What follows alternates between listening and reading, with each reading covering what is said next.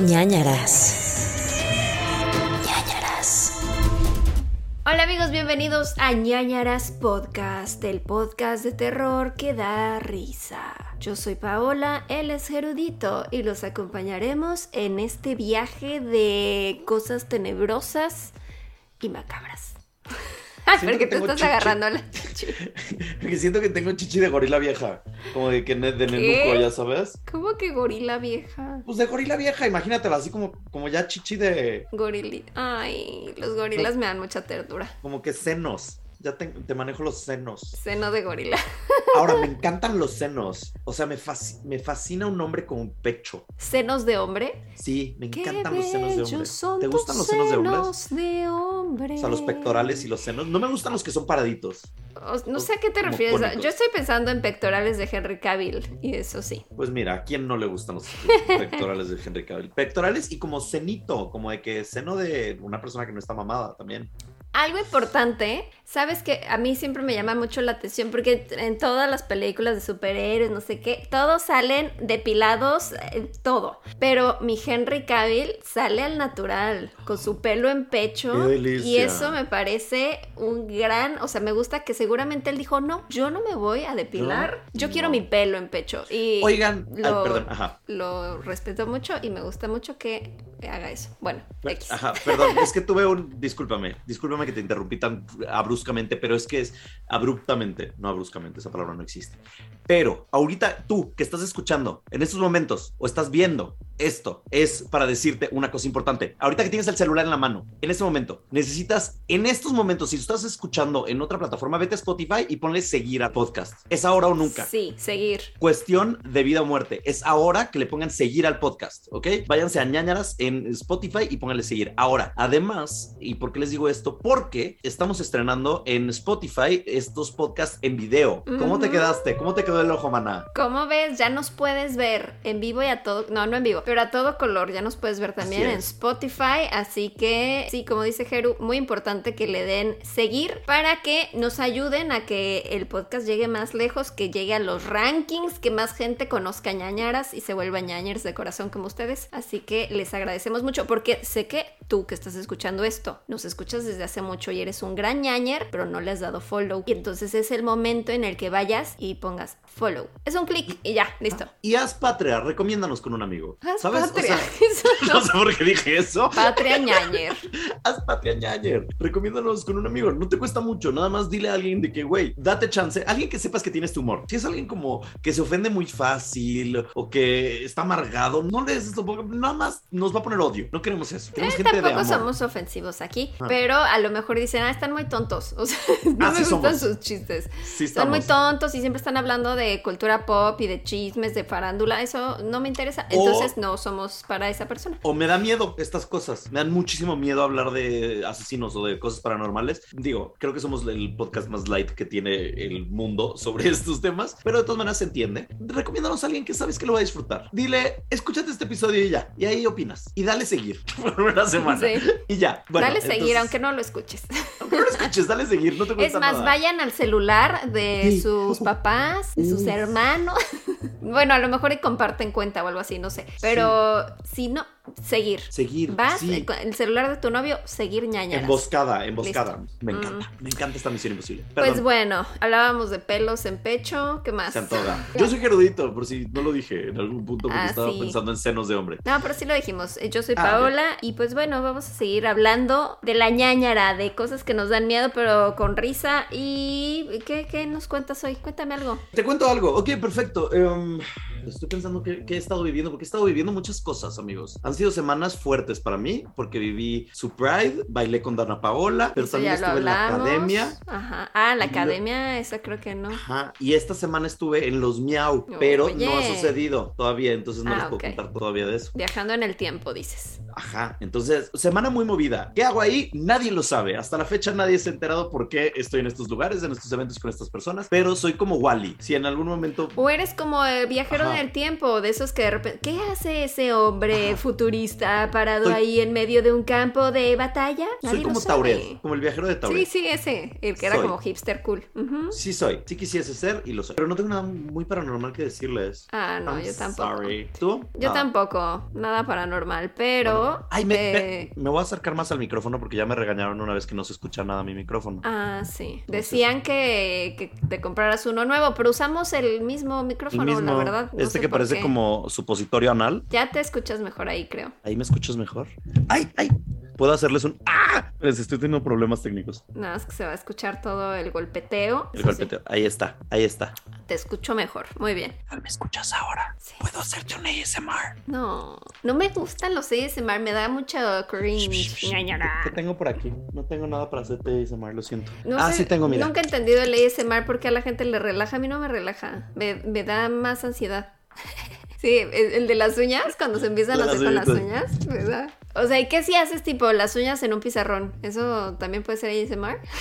Sí, es que sí, sí, sí, pero sí lo. Sí. Que tiene que ser solo cosas relajantes. No, según yo no, hay Cualquier ASMR de cosa. todo, porque también hay gente comiendo. ¿Sabes lo único que me gusta? ASMR de perritos comiendo.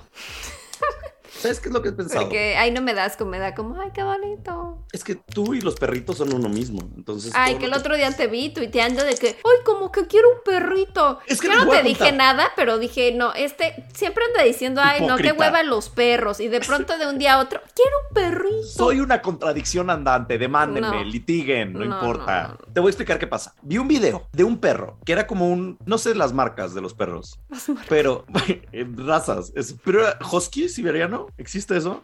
Pues, que Puede son ser como un malamut también. Son como lobos, pero Sí. blancos, Sí. súper chiquitos. Y entonces era como un TikTok de un dueño del perro, porque el perro no sabe hacer TikToks todavía. Y entonces decía como de que no le regales un peluche a tu perro, no lo va a querer y lo va a terminar mordiendo todo. Y entonces le daba un como peluchito, como un osito de peluche blanco a este perro. Y entonces lo ves como chiquito, que lo agarra y se lo lleva. Y luego hay como videos de cómo va creciendo. Y hay videos como que en su camita el perro abrazándolo y me dio muchísima ternura quiero llorar otra vez. Y entonces se me hizo muy lindo. Mi inestabilidad emocional está funcionando fuerte ahorita. ay, es que los perros te dan serotonina, te dan Sí, todo. Y entonces quiere mucho a su peluchito y lo lleva a todos lados y de que va a comer y lo pone al lado y luego come y se me hizo la cosa más adorable. Entonces dije como, quiero un perro y ya después dije, no, no puedes cuidar ni de tu propia vida, ¿cómo vas a cuidar de un perro? Yo sigo a un labrador que, o sea, como que el, el- el juego, literal, o sea, como que todas sus historias o reels y todo eso, es como de, le mandas peluchitos, o sea, le mandas juguetes y entonces como de, hoy, ¿cuál va a escoger? Y entonces le ponen ahí como una canasta con varios envueltos, así de que, ay, este se lo mandó no sé quién. Y ya entonces va y escoge uno con su boquita.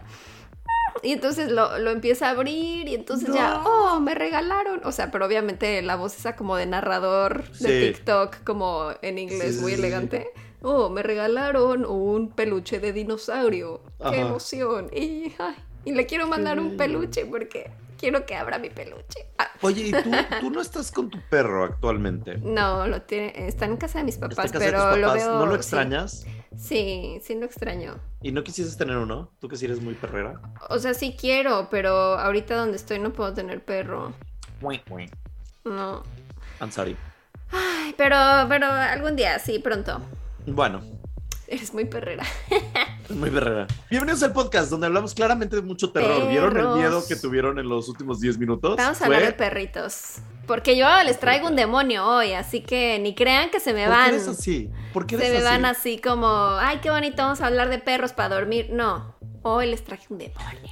Yo hoy no voy a terminar este episodio, amigos. Yo ya decidí que no voy a escuchar el caso de Paola porque ustedes saben que con demonios no se juega.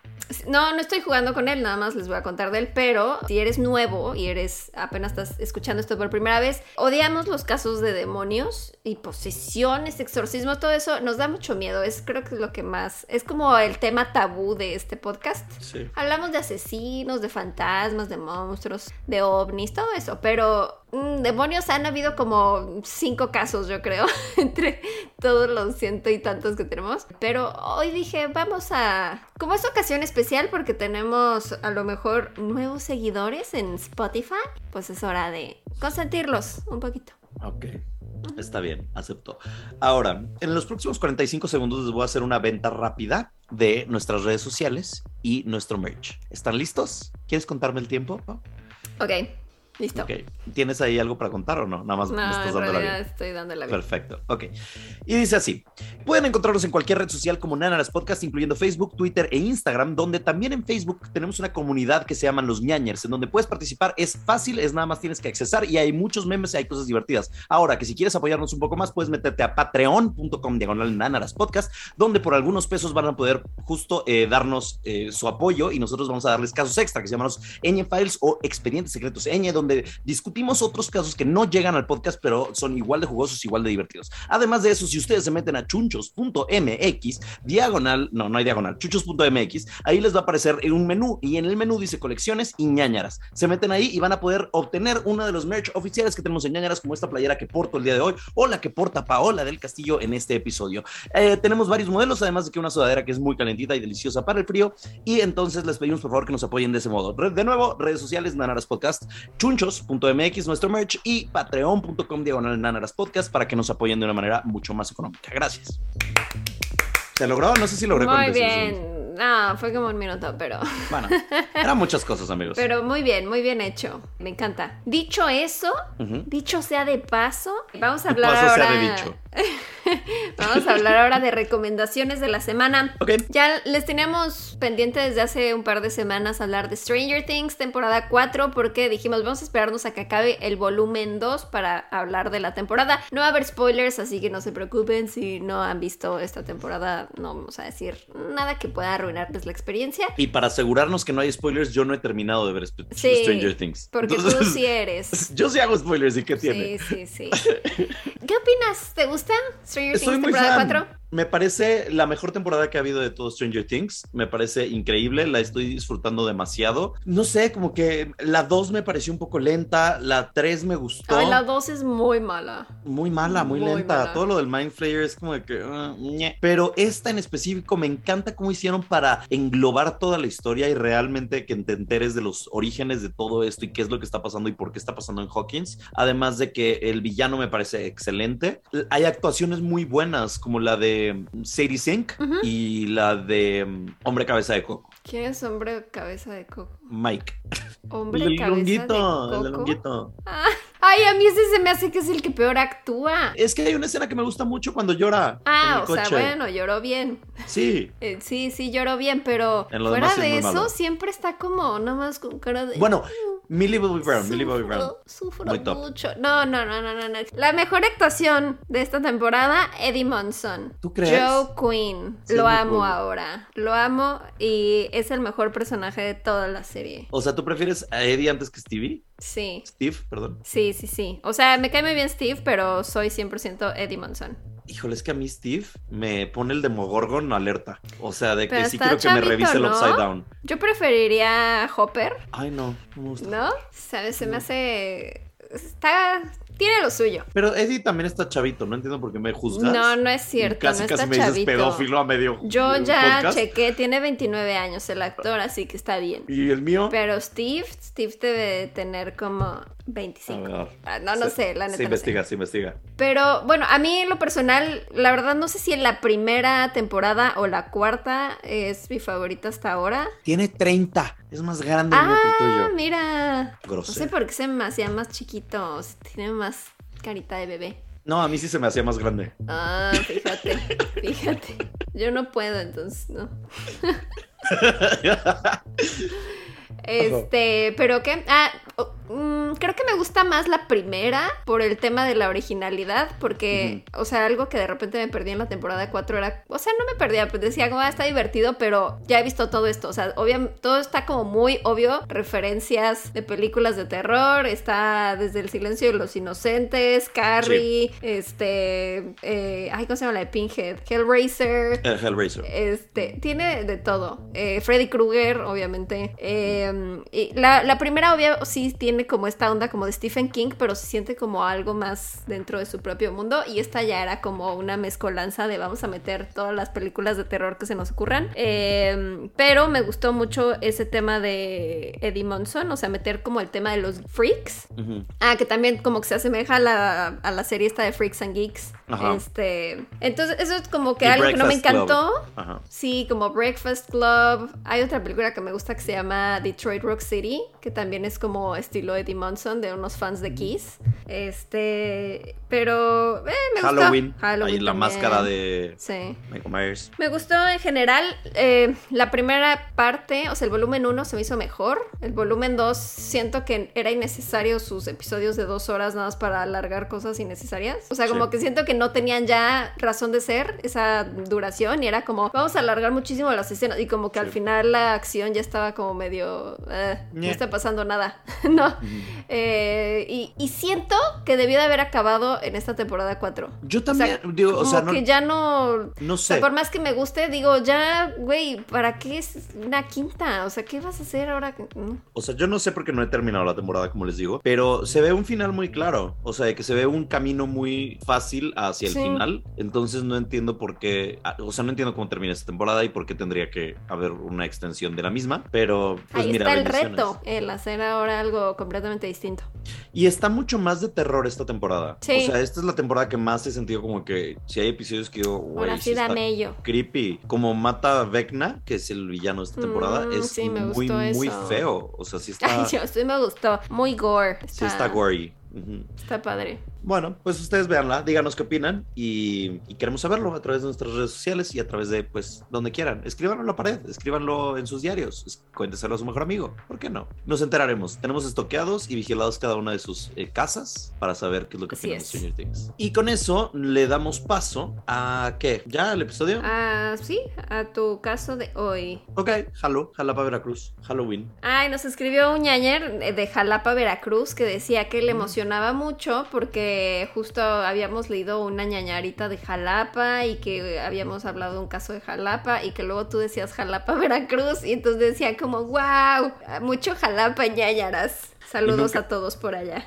Y nunca he ido a Jalapa. Yo tampoco. Creo que nunca he ido a Veracruz. Quiero Creo que visitar yo- más yo tampoco. O sea, siento que a lo mejor pude haber ido así como muy chiquita, pero, o sea, no me acuerdo. Entonces no, no, no cuenta. No cuenta, ¿no? No. Bueno, para el caso del día de hoy, necesito que nos transportemos a 1922. Paola está jugando con sus luces porque Listo. piensa que es interesante en estos momentos hacerlo. Mm, Lo siento. Y 1922, 14 de septiembre. ¿Qué estabas haciendo entonces? 14 de septiembre. ¿De cuándo? De 1922. Estaban haciendo. Ven, es una vampira. Se los dije, se los dije. Yo lo sostuve todo ah, este no podcast estaban y aquí haciendo, era ya había nacido. Ya llevabas un rato, ¿O ya eras adolescente. Ya no sé. ¿Cuántos años llevas Ah, he viva? pasado tantos años que ya no sé. Como. Pues es que como desde el siglo XVI.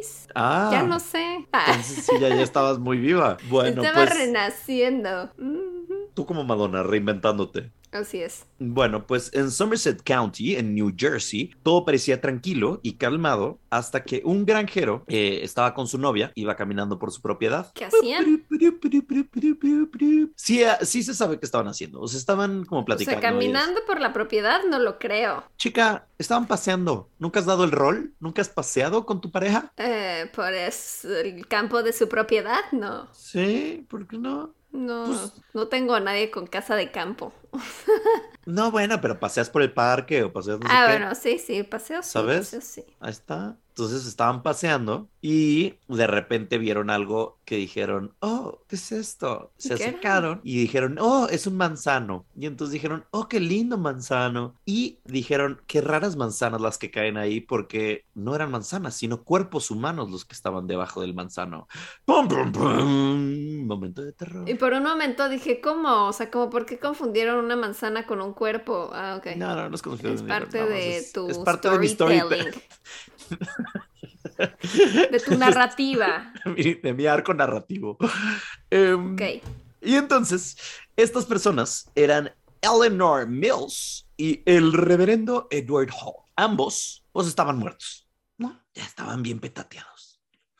Les voy a contar un poco de ellos antes de que les cuente qué les sucedió. Primero está Edward Wheeler Hall, que eh, había nacido de padres de clase media, clase trabajadora, Entonces nunca le había faltado nada, pero pues sí no eran las personas más eh, con más dinero en la tierra y eh, creció en Brooklyn y luego conoció a Frances Noel. Frances Noel era una señora siete años mayor que él. Cuando se casaron él tenía 30, ella tenía 37 y después de graduarse de la universidad se fue a vivir a New Jersey y ahí fue donde la conoció. Y reportes del periódico decían que Frances era, eh, y voy a hacer, voy a citar entre comillas, no inatractiva. ¿Qué? Ajá. Como que se elimina uno con el otro. Ajá, en vez de decir era atractiva, era no inatractiva, lo cual me parece una forma bien O despectiva sea, es de como menos peor. Así Ajá, exacto. No está tan mal, tampoco está bien. Prefiero que me digan eres inatractivo que pues no eres inatractivo. Es como, no, es como feito. No estuvo tan mal. Ajá, sí, peor es nada, está, está feo. Em, pero ella no estaba fea. Entonces, ella estaba no inatractiva. El punto es que Y ella... además, en ese artículo iba al caso que haya dicho eso esa persona. Era Una mujer no 1922. inatractiva. Chica, era 1922, vamos a plagarnos en este Mm. caso con cosas misóginas. O sea, prepárense, de que era lo que se usaba. Hoy en día se usa TikTok, en ese entonces misoginia y mala vibra ante las mujeres, ¿sabes? Sorry.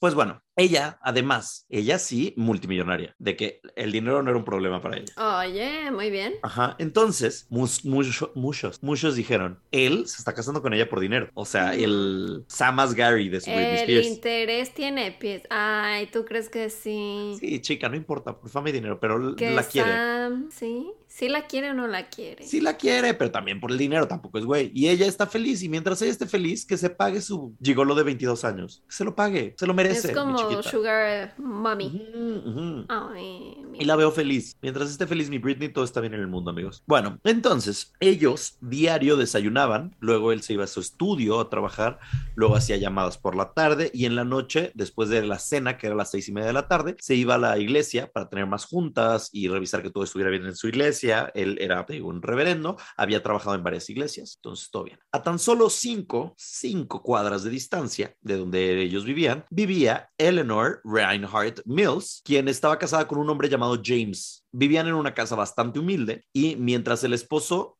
era como conserje de una escuela y de- el conserje también como de la iglesia, ella se encargaba de sus dos hijos, Charlotte y Daniel. Ella también era parte del coro de la iglesia e iba diario a la iglesia y así fue como conoció al reverendo Edward. Shot cada vez que dije iglesia en ese párrafo, siento que dije siete veces iglesia. Está bien, está bien. Me quedó Bueno, claro, reverendo. Eh, se empiezan a llevar muy bien y James y Eleanor, la pareja, visitan al reverendo casi diario y entonces él los empieza a apoyar financieramente hablando. De repente era como de que, ay, no, pues Te iba a mal". decir, ay, ¿para qué, para qué lo visitan diario? Pero, ah, Pues porque querían la- dinero del La palabra del. Señor, la palabra del Señor, eran muy religiosos. ¿no? Mm. Platicaban sobre Corintios 16.2. No tengo idea si eso existe, pero quiero pensar que sí. Corintios es un gran nombre, siento. ¿Qué haces? Que Corintios 16.2 dice algo como de demonios. ¡Eh! Chica, me cago. A ver, vamos a buscar. Corintios. ¿Cómo se escribe Corintios? Corintio. Pues nada más busca Corintios, ¿no? Corintios 16.2. Uh, chica, sí existe. ¿Eh? ¿Y qué dice? Vamos a leerlo, chicos. Cada primer día de la semana, cada uno de vosotros ponga aparte algo según haya prosperado, guardándolo para que cuando yo llegue no se recojan entonces ofrendas. Bueno, mira, no tiene que ver con demonios, pero tiene que ver un poco con lo que están hablando ellos Sí. del dinero. De la prosperidad. Em, entonces, bueno, iban diario a la iglesia, todo bien, se empiezan a llevar muy bien. Él los apoya de repente con Varo y de repente, pues, pues que la Eleanor ya va a tener sus sesiones privadas con el reverendo. Y reverendo escándalo, ¿no? Porque tú sabes. Y entonces O algunos sea, el- dicen, El, crimen del padre Amaro. lit, algunos dicen de que no, no, la neta es que James ya sabía, se los digo como si fuera chisme. Toda la gente que sabía este chisme ya se murió hace 100 años. Sí. Eh, el punto es que muchos decían que James eh, sabía de todo esto, pero se quedaba calladito, Chitón. chitón, porque le llegaba dinero. Y entonces, ¿Pero el, el- el- el reverendo le pagaba o qué? pues les ayudaba financieramente. Entonces, pues él decía, mira, yo calladito mientras ella se va a arrodillar para rezar, ¿no? Para rezar, chica, para rezar. Ella esperando la venida del Señor. Y no me refiero a Jesucristo. ¡Ay, Chavos. no! Señor. Sí, No. señora. Sí, señore. Aquí en este podcast se hacen las cosas así. No, Bueno, blasfemia. si soy bien hereje, perdónenme. Quiten el podcast si no les va a gustar esto, porque I'm sorry. Yo ya te voy a quitar. Eso- voy. Pau. Adiós. Pau se desconecta. perdónenme, perdónenme. Ni siquiera sé si, si es hereje, ¿no? No sé, Sí. no, quiero, no quiero entrar en temas de religión. No era, no es el punto de este podcast. No es el punto, pero sí. No es el punto, no es el tema central. Bueno, eh, pa, pa, pa, bueno, él siempre dijo, James dijo como que no, yo no sabía que estaba sucediendo, yo no tenía idea, pero sí tenía idea. O sea, estoy seguro de ello. Todo esto sale a la luz el día que aparecen los cuerpos del reverendo y Eleanor, que fueron descubiertos por el granjero y su novia. By the way, el granjero tenía 22 y la novia 15, entonces desde ahí ya estamos hablando de que hay un Ay, no. Pero Chica, que en la, en esa época seguro era algo. muy 1922. Sí, 1922 era como el que pan de cada día. Bueno, hablemos ahora sí de los cuerpos, que es la parte que a mí me gusta, que me hace feliz. Edward, mega sombrero, traía un mega sombrero, él muy fashionista. Lentes para ver. Traía una herida bajo su rodilla, o sea, en el peroné, y no traía reloj. Entonces, cuando vieron el cuerpo de él, dijeron, chica, esto es un. En el robo. peroné, pero no tenía reloj. Peroné, pero no, peroné, ne reloj. Peroné tenía Pero ne reloj. al reloj. y entonces pensaron que era un robo. Bueno, pues lo fulminante había sido una herida de bala en la cabeza y como no tenía tantas heridas, dijeron, pues sí, robo, ¿no? Pudo ser todo esto, se toparon con un maleante, un criminal y valió.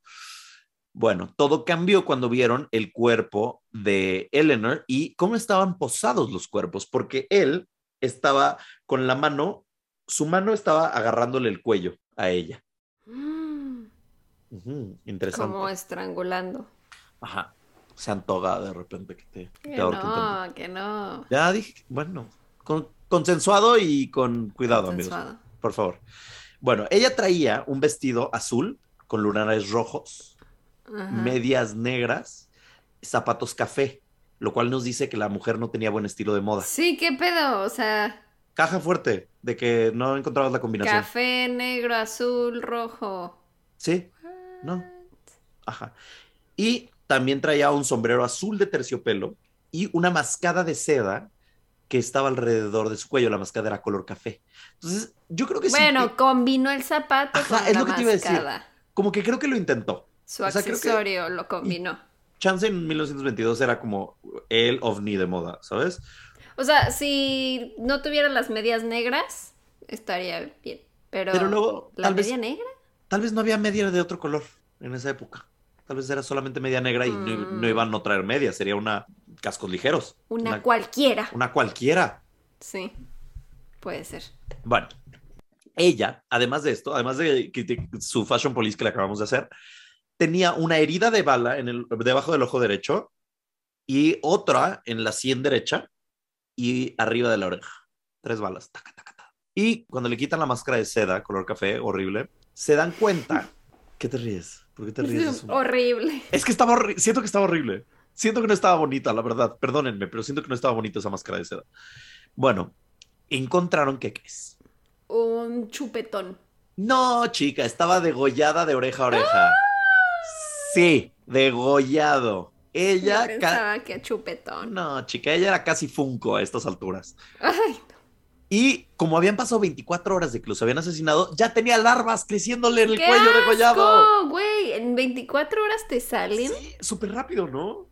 O sea, yo siento que. Bueno, es que este- como están ahí en medio del campo, pues a lo mejor sí Pues llegaron sí. ahí luego, luego y... Pues sí, chica, pero tú has visto las crudas que me dan. O sea, una mala cruda y me empiezan a crecer larvas. Ya me vi. Qué asco. Y entonces, por si no fuera suficiente, Eleanor tampoco tenía lengua, se la habían cortado y le habían cortado parte de la laringe. Mm. O sea, siento que sí fue James, porque aquí había mucho odio, mucho, Ajá, muy personal. Los forenses dijeron, "Mm, mm, creo que esto es un crimen pasional. Y fue como que no, neta, obvio. Ambos, como les digo, estaban debajo del árbol de manzanas, posaron el cuerpo de ella, si bien él estaba como agarrándole el cuello a ella, ella le Para estaba... detenerle el cuello, que no se le cayera. Y la mascada, pues se iba a volar, es de seda, claro. Y ella, su mano estaba posada en la rodilla de él.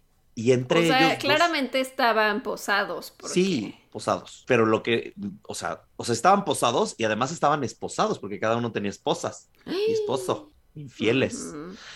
Y Sí, em, pero como que el asesino quiso hacer como si fuera un cuadro, así de, Sí. miren, aquí la historia es, él está matando y ella lo toca porque tienen una relación. Sí, y no nada más eso, el asesino se puso creativo y entonces cortó papelitos y los puso alrededor, miles de pedacitos de papel. Y cuando hicieron como que rompecabezas de qué eran estos papeles, ¿qué crees que eran? Una Cartas carta. de amor entre sí, ellos sí, dos. sí, una carta de amor. De... Cartas de amor y tarjetas de negocios de Edward. Entonces, esto era como diciendo, miren, les cachamos su infidelidad, tómala, muéranse, ¿no? Y entre las cartas había cosas, y viene alerta misógina. No, no es misógina, alerta ¿De de... abuso? No, Eh. body negativity, alerta de cuerpo hegemónico. Ella le escribe a él y me rompió el corazón esto porque me sentí como identificado. Sé que hay chicas con mejores cuerpos que yo allá afuera, pero no me importa lo que tengan. Chica, tú misma estás diciéndote que eres no inatractiva. Chica, ajá, y esta no era la esposa, que era la que le habían dicho que es poco inact- no inatractiva. Ah, no, Esta ¿no era es la, misma? No, esta es la, la amante. Esta es sí la es Eleanor. la muy atractiva, ok. Pues no, no, no, no nos comentan Ella sobre no su apariencia. sabemos. Ah, ok. Pero es como, chiqui, tu cuerpo- Ay. eres perfecta, eres perfecta, tu cuerpo es perfecto, eres hermosa, no te compares con las demás, ¿sabes? Yo sé que llevas 100 años muerta, pero de todas maneras, este, te lo quiero decir, en el más allá, chiquita. siéntete bien contigo mismo, eres increíble, excepto por lo de infiel, tal vez. Pero de ahí en fuera, todo bien contigo, amiga. Entonces esto nos demuestra que llevamos más de 100 años tratando de adaptarnos a estándares inalcanzables de belleza y las redes sociales no son las culpables, nada más para que quede claro esto. Esta presión la sentíamos desde hace más de 100 Ujú. años.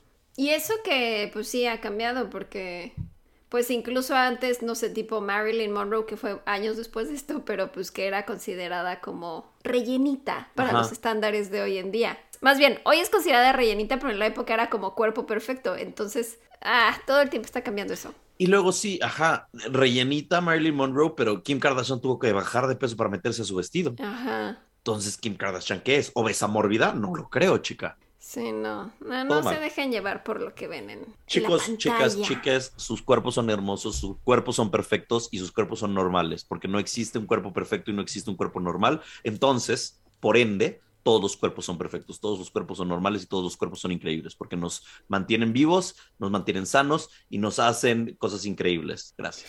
Can I get an amen? Can I get a name? Yo ando muy TED Talk hoy. Podría Gracias ser por venir a mi TED Talk. reverendo ahí, mira. Sí, El reverendo soy. Gerudito. sí soy. Pero el reverendo pene. El problema con esta escena de crimen es que estaban justo, esta escena de crimen donde los matan en el manzano, está justo en la frontera entre dos condados distintos.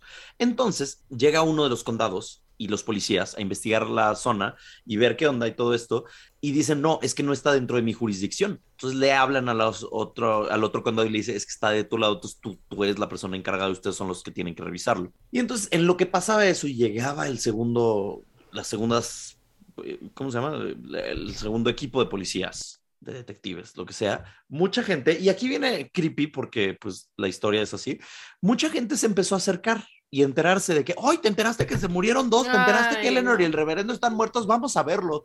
Y entonces iban Vamos por un pedacito de. y Ay, no un pedazo de, de ellos, pero un pedazo de corteza de árbol, del manzano. Quitaban corteza del manzano y se la llevaban como souvenir o eh, que agarraban uno de los papeles que encontraban y así. Entonces dañaron toda la escena del crimen y toda la evidencia que había. Por lo tanto, no era fácil encontrar al asesino. Después de los funerales, el gobernador empezó a sentir presión para que se resolvieran los casos, así que aceleró todo el proceso, lo cual entorpeció aún más las cosas. Inicialmente la investigación se tornó en cuanto a los esposos de Edward y Eleanor, porque dijeron, obviamente, ¿quién va a sufrir más por este tema, pues Edward y Eleanor, entonces probablemente ellos son los que tienen que ver con este asesinato. Y se interrogó demasiado a los hermanos de Frances y al primo de Frances, la viuda del reverendo, pero, eso era apófisis, la viuda del reverendo, pero no hubo suficiente evidencia para castigarlos. Bájale que- apófisis. ¿Por qué dije apófisis? ¿Por qué sé lo que es apófisis? ¿Por qué eres así de repente? soy esa- no ¿Por sé. qué de repente eres como un bibliotecario? oh, es verdad, apófisis, una disculpa. Ni siquiera sé es apófisis. ¿Qué es Porque- apófisis? Según yo, apófisis es cuando tú dices como Paola, la youtuber, como que una descripción, Ah, un sí, sí, descriptivo.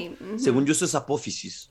Es que yo conozco las reglas, pero no sé cómo se llaman. Ajá, pero no sé si se llama apófisis, no sé si me lo inventé, discúlpenme. Lo- no sé de dónde salió eso. Muy bien, me encanta apófisis. Apófisis. Entonces, Y, y aparte me quedé como con loading así de ¿qué está pasando? ¿qué es ¿Qué es eso? A ver, vamos a ver si Pretenderé que sí sé. Apófisis. Güey, apófisis no tiene una, es una cosa de, una, na- de la anatomía. Es una vértebra. ¿Es en serio? ¿Y de- ¿Por qué? ¿Por qué dije apófisis? Y yo todavía me quedo como. Es ah, algo con apo. apófisis. ¿Cómo se dice? Descriptivo. Wow. Güey, apófisis. No sé, no sé. No sé cómo se... Apófisis. ¿Hay alguien de ustedes, amigos ñañaros? ¿Cómo lo puedo buscar? Amigos ñañaros, ¿ustedes saben a lo que me refiero? Apote, apo, apo, ¿qué? Ok, amigos, tuvimos una breve pausa, ya lo investigamos, es aposición lo que quise decir, no apófisis. Apófisis es una, verba, una vértebra, aposición es lo que traté de decir, o en mi cerebro existía. Aposición. Bien. Aposición, gracias. Aprendiendo gramática en ñañaras. De todo se aprende aquí. Todo aquí. Bueno, eh, el punto es que el 3 de noviembre de 1926 empieza el juicio. Muchos medios se enfocan en lo escandalosa que era la historia de que unos amantes y alguien los haya asesinado, infieles y todo esto. Entonces, pues se convirtió en una de las piezas de noticias más importantes de Estados Unidos. El juicio duró 30 días y todo el mundo estaba enterado porque también ambas familias tenían mucho dinero, tanto la familia pues de la esposa del reverendo como la de eh, ella, ¿no? Eleanor. Los sospechosos. Henry vivía a unas cuadras del asesinato y era el primo de la esposa del reverendo, el primo de Frances. Él trabajaba como un financiero de Wall Street y aunque fue uno de los principales sospechosos, jamás lo subieron a testificar al estrado. Luego está Frances, obviamente, la esposa del reverendo, porque ya sabemos que las mujeres también pueden matar, no hay que discriminar. Tal vez en 1922 no lo pensaban así, pero hoy en día sabemos que igual oportunidad de asesinato para todos. Y pues Igual oportunidad de asesinar. Sí.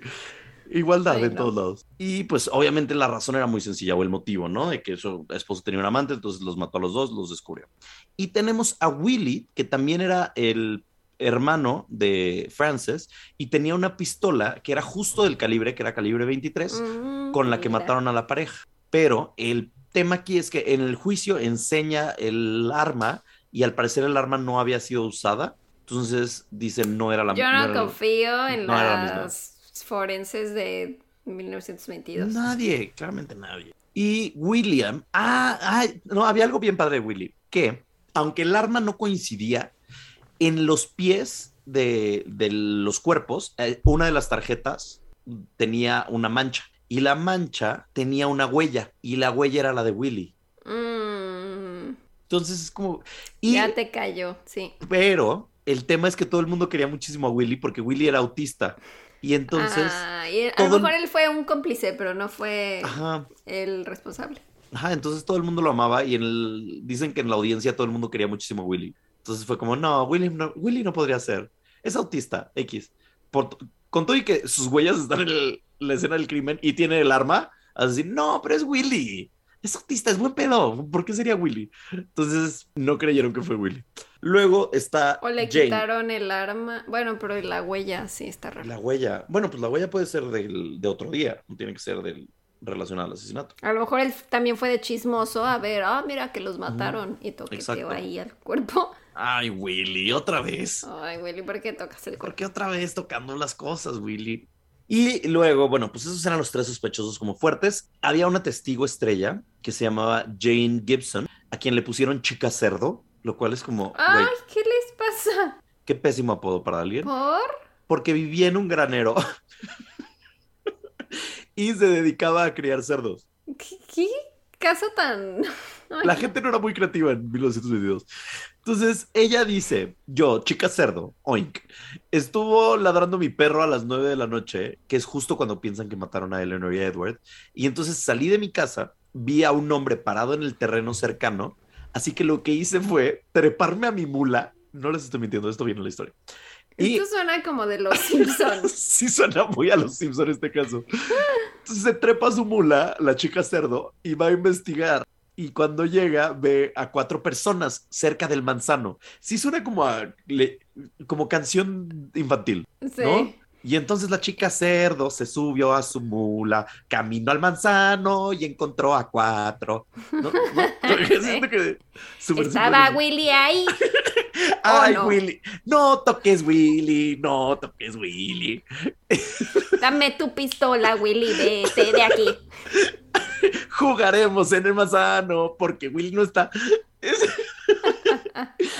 y entonces, eh, a los minutos de estar ahí, como metiche, la mujer cerdo sobre el, la chica cerdo, perdón, sobre su mula, escuchó a una mujer que gritó ¡No! tres veces. No, no, no. Los tres disparos. Ajá, ajá, podría ser, podría ser. sí sentido. Porque fueron en la cara, en la cabeza. Si te matan, eh, ya no puedes gritar. No, no, no. No es. No hay- Ok, voy a hacer una pregunta estúpida, pero para eso es este podcast. Si te matan, ¿no puedes hablar un poquito? o sea, instantáneamente. No, hay- no hay No. como eso. No dicen que, por ejemplo, cuando A lo te mejor fue un eco. No, no, no. Ajá. Pero no dicen que cuando te degollan, tu Ah, bueno, puede que puedes ver como 10 segundos Ajá. o algo así, Pues pero ahí no está. puedes hablar. Pues en 10 segundos yo puedo Mis gritar. últimas palabras. Así, Ya me mareé. No, no, no, esa bala no. no sé, no sé, no lo sé. Eh, no lo sé, Rick. Mm, O a lo mejor, como le dio primero la bala abajo del ojo, ¿qué tal que no la había matado? ¿Cómo no te mata abajo del ojo? No, seguramente estaba, o sea, le estaban haciendo algo primero al reverendo Ajá. y ella gritó, no, no, no. Primero, tal vez mataron primero al reverendo. Le quitaron su mascada café. Le- y no, mi mascada. Bueno, entonces la chica cerdo dijo, ok, esto no está padre, y entonces lo que hizo fue nada sorora, ella cabalgó en su mula de regreso a su granero. Y Yo siento ahí, que los sombreros se los pusieron. ¿por qué, con- ¿por qué para qué? ¿Con qué finalidad? Porque Pues habría no sé. ¿Por qué crees que existe gente que decora muertos? Pues, güey, decoraron toda la escena. Hicieron como su pose. Su y los, ajá, los papelitos de confeti de carta de amor. No sé, no sé. La huella de Willy. La Ay, pobre Willy. Y entonces, eh, cuando está cabalgando, mm, se dice cabalgando porque no es un caballo, es una mula. ¿Mulalgando? Cuando está mulalgando de regreso a su, a su granero, escucha los balazos, escucha tres balazos. Y ay, Ahí sí. estaba. No, no, no. Y dice que cuando volteó la mirada, vio a una figura caer al suelo. Mm. Y entonces en ese momento la señora Cerdo cabalgó más, mulalgó más, mulalgó más rápido a su granero y que escuchó que una mujer gritó Henry a gritos, ¿ok? ¿Quién Pues es Henry? estaban Les recuerdo. todos. Estaba el, el esposo de la que murió. No, no, Henry era el, ¿El hermano? hermano, no, el primo de la esposa, el primo de Frances. Ah, ok. Entonces, algo también raro aquí es que otra de las personas que iba a testificar es uno de los mejores amigos de el reverendo, se llamaba Paul Hamborsky, y Paul le dijo una vez al periódico que una vez el reverendo le dijo, es que yo tengo miedo de mi esposa, de hecho tengo miedo de que me lastime. Entonces, pues todos dijeron como, oye, esto es importante, pero, y aquí viene lo truculento de la historia, la noche antes del juicio, misteriosamente desapareció y nunca se volvió a saber de él. ¿Henry? Ajá, no, de Paul, eh, Paul el mejor Ah, el amigo del Paul. Hamborsky, sí.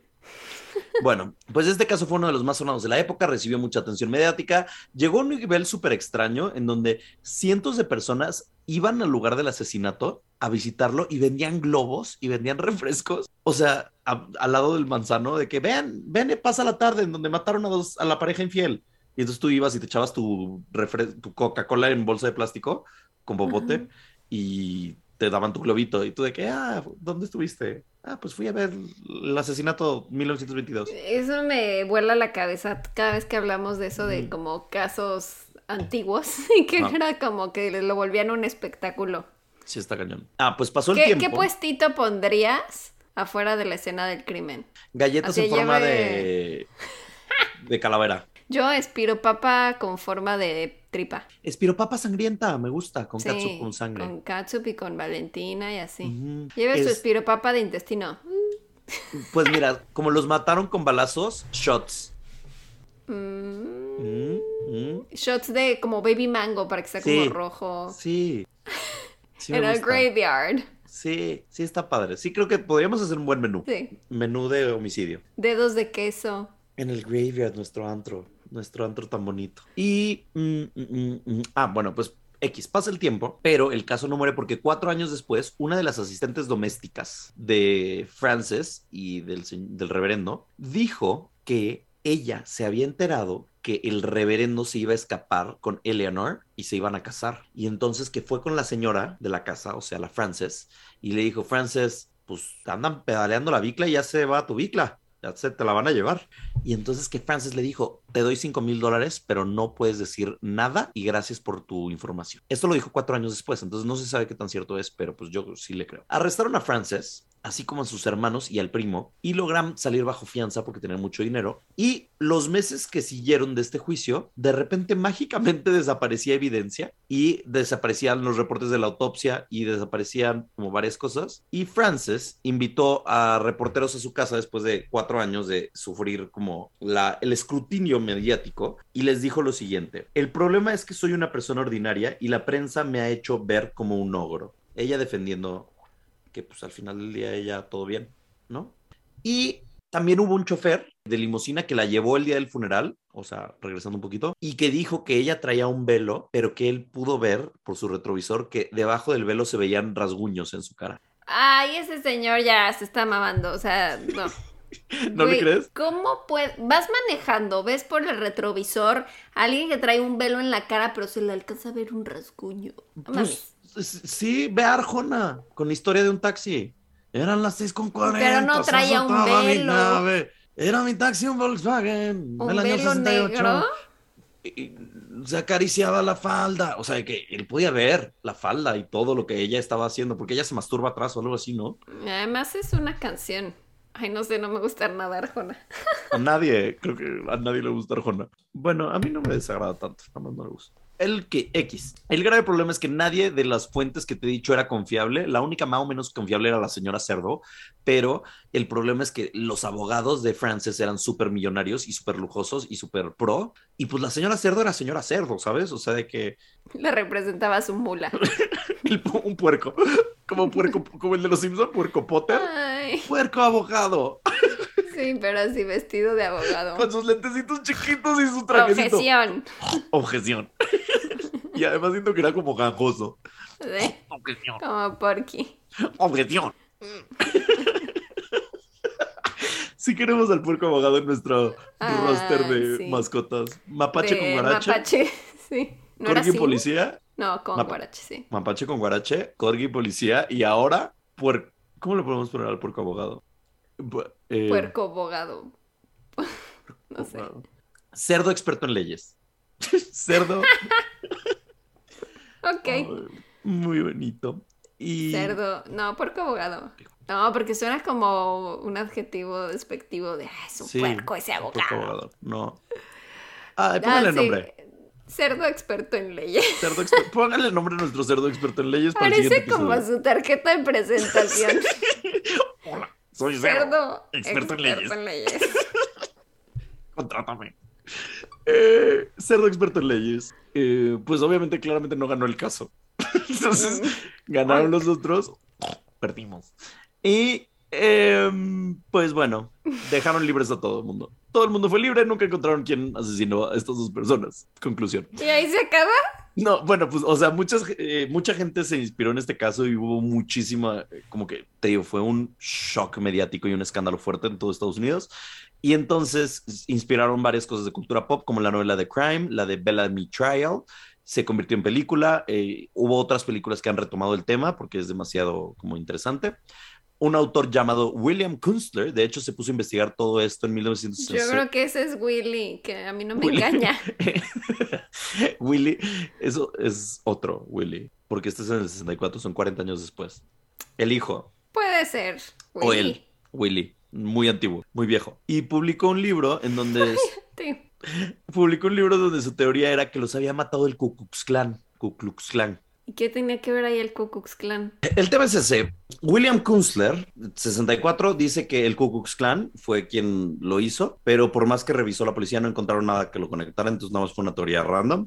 La historia también fue adaptada a varios formatos. De hecho, hay personas que dicen que el final del Gran Gatsby, de la novela y de la película, y todas las referencias que quieran del Gran Gatsby, está inspirado en este caso. Sin embargo, nunca han encontrado, como les decía, el responsable. Es uno de los casos como sin resolver más fuertes de Estados Unidos. Y si ustedes quieren resolverlo, pueden ir al Douglas College en New Jersey, donde cada viernes por 10 dólares a las 8 de la noche hay tours de 90 minutos en donde visitas varios lugares embrujados de New Jersey, incluyendo la mansión Hill, y te cuentan toda la historia de ellos.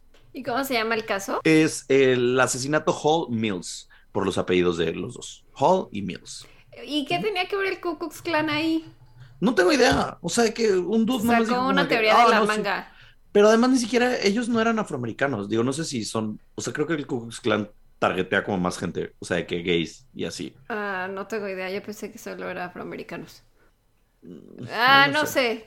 Mierda es, es algo horrible, ajá, pero, pero ese güey nada sacó la teoría así de, ah, esto está ahorita como en boga. Lo voy a proponer. Así es. Sí, estuvo raro esa teoría. Pero bueno. Ah, yo le creo más a cerdo experto en leyes. Cerdo, ce- soy yo, cerdo, experto en leyes. Me gusta. Ay, lo amo. Bueno, pues ahora les voy a dar un poco de miedo, creo yo, no sé. Chica, acabo de flashear mi casa porque se me fue el internet y me, me apanica que me pase cuando me estés contando de este demonio. No, cállate, cállate, que no quiero. Mm, Adelante. No quiero, no quiero. Te escuchamos. Dudé si esto ya habíamos hablado porque me suena el nombre, pero creo que no. Creo que lo había, o sea, como que lo habíamos mencionado dentro de otro caso y fue como, ah, luego investigaremos, no sé, pero al parecer no. En 2009, en el cine se estrenaba Avatar y Watchmen. Qué, qué impresión, ¿no? Que ya va a salir la 2 de Avatar y en el 2009 fue la primera. O sea, ¿por qué? 13, a- 14 años. ¿Por qué? Bueno, en esa época también sonaba en la radio I Got a Feeling de los Black Eyed Peas. That's a nice. Y No soy una señora de María José. Que no lo es. Pero No ya lo es. 13 años después ya lo es. Sí. El 24 de marzo de 2009, Darren Evans, de 40 años, que vivía en Tulsa, Oklahoma, escribió en un foro de internet llamado trueghosttales.com, que sigue existiendo, sobre una experiencia que había tenido jugando a la Ouija que lo había dejado muy asustado. Para su sorpresa, cientos de personas respondieron que les había pasado algo similar. Todas estas historias tenían en común que habían contactado en la Ouija a una entidad que luego descubrirían que era un demonio llamado Soso. Ya no quiero volver a decir el nombre, solo voy a decir Z, ¿ok? Yo no voy a pronunciar una palabra durante todo tu caso. voy a No, pensar en que Paw decir Patrol. Chistes. Voy a pensar en Baymax, que está increíble esa serie animada. Véanla en Disney Plus. Vean Baymax. Es amor puro. Eso es lo que tiene que estar aquí. Si se me ocurre, es que ya tengo miedo de decir chistes porque no quiero, ya sabes. Bueno, no, adelante. porque no nos estamos burlando de... Pase lo que pase en este ¿Entidad? episodio, queremos dejar en claro, no nos estamos burlando de ninguna entidad. Mm, Les tenemos mucho respeto, no queremos abrir la puerta a ninguna de estas cosas. No nos hagan nada. Pero no les tenemos miedo porque el miedo alimenta a estas cosas. Entonces Es simplemente, o sea, no, no, no los estamos retando, Es solamente... que, o sea, yo sí les tengo un poco de miedo, perdón. Es que yo también. Solo quiero, quiero convencerme a mí misma de que no debo de tener miedo. ok, Ok, no, no, Pero bueno, no, no, no. entonces. Si Dios conmigo, ¿quién contra mí? Eso. Yo hace, hace dos minutos el más hereje, ahorita el más religioso. Sí, sí, sí. Les dije, soy una contradicción andante, amigos. Perdón. Sacando el rosario ya. Sí soy. Perdón. Echándote agua bendita. Bueno, pues este hombre, Darren Evans, dice que Z lo había contactado varias veces en la Ouija, pero que primero fingía ser un espíritu diferente y le mentía hasta que eventualmente reveló quién era. Dice que la primera vez que ya habló con él y se reveló quién era, la plancheta de la Ouija estaba como loca y se movía frenéticamente entre las letras Z y O, pero así Y todo el tiempo. Z O, Z O, Z O, Z O. Entonces dijo así No lo como, ah. Sí. Ay, Yo no lo digas. Perdón. Bueno, pues es que sí, luego siento, ¿qué tal que es como Beetlejuice? Sí, ajá, no lo digas. No, no queremos. No, bueno, pues, es- y además lo escribí y entonces lo leo y en mi mente sí lo escucho.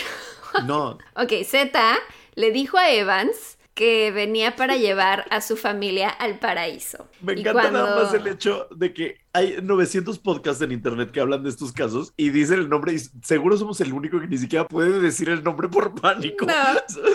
Z dijo, Ok, voy a llevar a tu familia al paraíso. Y entonces, pues cuando este güey, Darren Evans, dijo, a qué te refieres con paraíso, la plancheta se movió y deletreó H-E-L-L. Hell, infierno, el infierno. ¡El diablo! Dice que también empezó a deletrear algunas obscenidades que no entendía bien qué significaban, pero parecía ser como latín o hebreo. Entonces no sé cómo sabe que eran obscenidades. Porque Si no hables, la- hablas latín, ¿cómo sa- Bueno, a menos de que diga como, pues sí. Como que latín siento que sí puedes medio interpretar ahí, medio. bulbus, chingus, jodetus, Draconus y ya. draconus, ajá. Bueno, eh, luego Darren dice que, o sea, pues como que después de esto se espantó y, y fue a, a ver dónde estaba.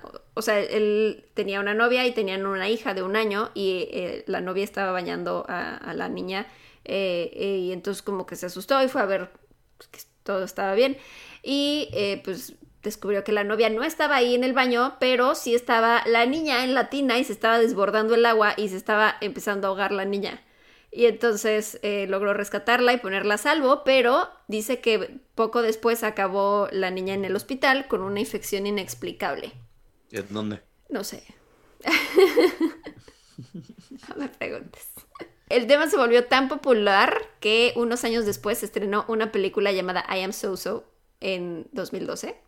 Y Darren Evans apareció en el programa Ghost Adventures para intentar contactar a esta entidad. Que Ghost Adventures es el que ya les he mencionado varias veces, es el, el de... Ay, ¿cómo se llama? El número 100, cuando hablamos igual de demonios y que era de la casa esta como súper embrujada y que había... Las escaleras están en el, en el museo este de Las Y que Vegas el, del el libro, también productor. tiene el libro, ¿no? Un Ajá. libro. Ajá. eh, del, del conductor del programa. Tiene su museo ahí de cosas paranormales. Bueno, Sí. la mayoría de los casos que han surgido en torno a este demonio son bastante similares. Eh, la gente dice que pues se sientan a jugar con la Ouija y algo similar les pasa. Y no solamente es con la Ouija, sino con cualquier cosa que se le asemeje, como algunos dicen que les pasó en una app de Ouija. No sabía que existía una app de Ouija, pero existe. Y también si haces como, o sea, algunos dijeron, no, pues yo nada más dibujé una Ouija en un papel, así de que improvisada, y también me pasó. Mm, Al principio todos decían que estaban, ellos creían que estaban hablando con un espíritu de un pariente fallecido, pero de hecho les daba como muchos detalles que era como, ay, wow, pues sí es esta persona, porque pues pues sí coincidían con la vida de, de su ser querido. Y de pronto de la nada la plancheta empezaba a moverse entre las letras Z O. No puedo, de verdad, qué horrible. Te está paniqueando. No, no, no, no, estamos bien, vamos bien. O sea, Ok, en el ok. panicómetro estamos todavía en, yo creo que un 2. Sí, no, es que imagínate, de por sí si estás jugando a la Ouija, qué miedo, y de pronto empieza a moverse entre Z y O. No. No, hombre, ni de pedo. Adiós. Es que por eso ya no vamos a jugar a la Ouija nunca. No. Ya aprendimos la lección, chicos. Yo, más bien, yo nunca lo he hecho, ni lo voy a hacer. No. Se me antoja, no lo quiero hacer. Bueno. Luego, después de que pasa esto de las letras, empieza también a amenazar y a deletrear obscenidades y a decir que se llevará a ti y a toda tu familia al infierno. Ese es como su modus operandi. Entre algunas anécdotas que han contado en internet, una señora dijo que su sobrino de pronto, o sea, supongo que habían jugado y luego empezó a gritar sin parar el nombre de Z por toda la casa y le dijeron, cállate, no estés así, así como tú ahorita. Y luego a la mañana siguiente el niño se despierta, les dice, ay, vamos a desayunar, llévenme a desayunar. Y entonces ya este, se arreglan todos, se suben al coche y dos minutos saliendo de la casa, un coche se salta al alto y se les estampa. No. Sí. ¿Y el niño? Creo que no, no le pasó nada grave. ¡Ay! Pero, ¿Cómo? O sea, nadie se murió. pues, al parecer no. Oh, Digo, son historias de internet, no sé si son reales o no, también. O, O sea, no sabemos si pasó. a lo mejor sí les pasó algo. ¡Ay, no! Ya, era, era un chistín. Ya, ya, perdón. Lo hiciste. Ah, perdón. Ya. Lo tenía en la mente desde hace rato y lo tenía que hacer porque si no iba a eh, germinar en mi mente a peores chistes. Entonces, no, no, no, no, no. Como curita, listo, siguiente chiste. Ah, Se dice que hay historias relacionadas a Z que datan de hace 200 años. De hecho, Evans dice que, o sea, Darren Evans, el de la primera historia, dice que pues después de que le pasó esto, pues sí se puso a googlear el nombre y de hecho encontró ahí varios, varias anécdotas anteriores eh, y ya como que lo relacionó y fue cuando escribió él su versión de, oigan, ¿a alguien le ha pasado también? Y una de las historias más antiguas registradas es de un libro de 1816 llamado Diccionario Infernal de Colin de Plancy. En él el autor cuenta que una niña que decía estar poseída por tres demonios llamados Mimi, Capulet y Soso. O sea, no nomás está ese hombre, o sea, con ese demonio, también hay otros dos. Sí.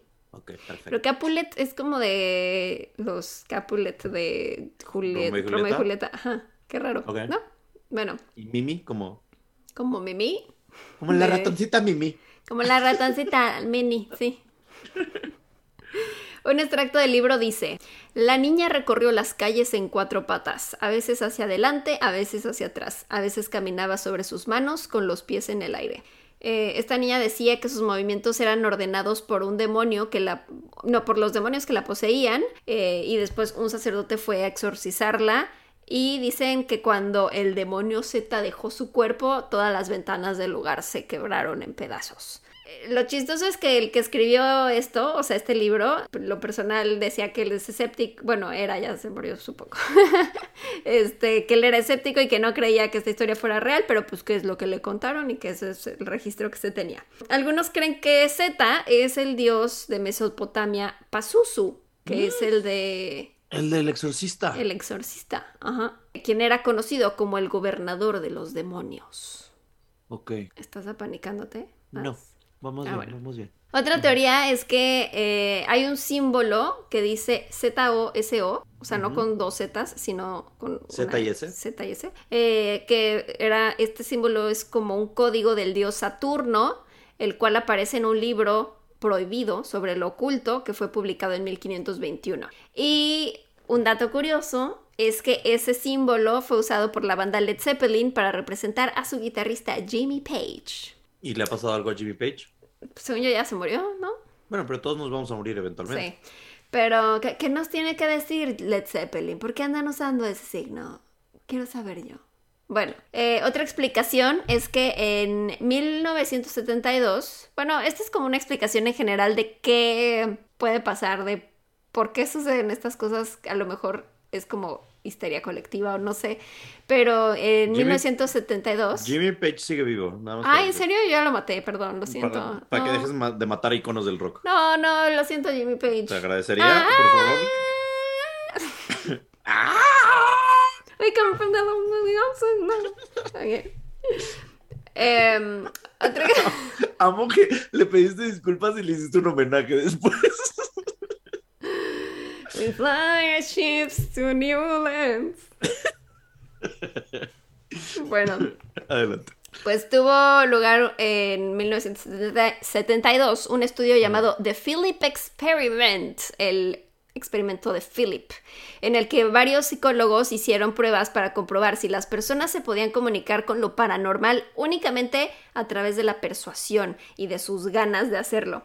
Y lo que hacían es que en este estudio inventaron que existía una persona llamada Philip Aylesford, que había fallecido y el punto de esto era como ustedes personas comunes y corrientes van a hacer una sesión espiritista para intentar comunicarse con el fantasma de Philip. Y este grupo de personas que estuvieron en el estudio estaban completamente convencidos de que podían sentir la presencia de Philip. Dicen que escucharon golpes en la mesa, que sintieron que la mesa vibró y hasta vieron que la mesa se elevó un poco de lado. Quedó como balanceándose sobre dos patas nada más y quedaron convencidos de que habían contactado al espíritu de Philip porque además Philip les respondió sus preguntas. Pero no sabían que esa persona no existía. no era Philip, era. Entonces, no, o sea, no necesariamente tenía que haber sido Z, simplemente la conclusión de los psicólogos fue que la mente humana puede crear espíritus por sí sola a través de la persuasión y la imaginación. O sea que este, o sea, es como estas explicaciones de escépticos muy científicas de mm, por qué no es real la Ouija y así. Entonces, mucha gente cree que en realidad es o sea, puede ser, no sé, tal vez desde que salió el exorcista, pues se quedó en el inconsciente colectivo y es algo que, pues, ah, no sé, aunque no hayas escuchado de esta historia, de pronto te pasa y entonces todos como que lo atribuyen a lo mismo o algo así. Ya les había contado en otro episodio de cómo funciona la Ouija, en teoría, de lo sí. que dicen los científicos y así, pero pues recapitulando, una de las teorías más importantes es que explican que puede ser que el efecto ideomotor es lo que es el responsable, que es este principio en el que nuestros músculos hacen pequeños movimientos inconscientes sin que nos demos cuenta y cuando eso pasa movemos la plancheta sin que lo notemos y también pasa que inconscientemente nuestra mente está como llenando los espacios en blanco de que queremos escuchar. Y ya, esa es la historia, porque no, Uf. no hay más. O sea, todas son como no cosas de internet, o sea, como varias anécdotas. No me voy a poner a leer todas las anécdotas porque me va a dar miedo, pero pues esa es la historia. No voy a decir su nombre ya. Qué paz que eh, no Suficiente por hoy. Suficiente. Pero entonces me da, no sé qué me da más miedo, el que sí, o sea, si sí existe o si todo está en nuestra mente y nuestra mente está tan enferma como para decirnos a nosotros mismos, soy un demonio que te va a matar y te voy a poseer y... Pues mira, si yo he aprendido algo de estas personas que sí no le tienen miedo a la vida, como una Raiza, como un Badía, es que muchas de las cosas no existen, ¿no? O sea, Se pueden que- explicar. Ajá, se pueden explicar o real son imaginario colectivo, como dices, o etc., ¿no? Yo, personalmente, mi mente no es tan avanzada, entonces prefiero no creer en creer, ¿sabes? O sea, prefiero, No quiero creer. no quiero, ajá, Creo que no creo. cre- ajá, quiero creer en no creer, quiero creer en no desafiar y quiero creer en no tener problemas. Fox. Mulder tiene un nuevo póster. No quiero creer. Expedientes, no expedientes secretos, no quiero creer. Expedientes conocidos, ñ. Sí somos. Ay, qué miedo. Ay, pues, pues eso pasa. Si alguien tiene una anécdota, pues cuéntenosla. O no. O no. queremos tener O miedo. mándanosla, mándanosla a nanaraspodcast.gmail.com porque acuérdense que a final de cada mes tenemos un invitado especial que justo lee sus ñañaritas, sus historias. Entonces mándenosla por allá. Si ya nos la mandaron y ya van de que seis meses y no la hemos leído, mándenla otra vez.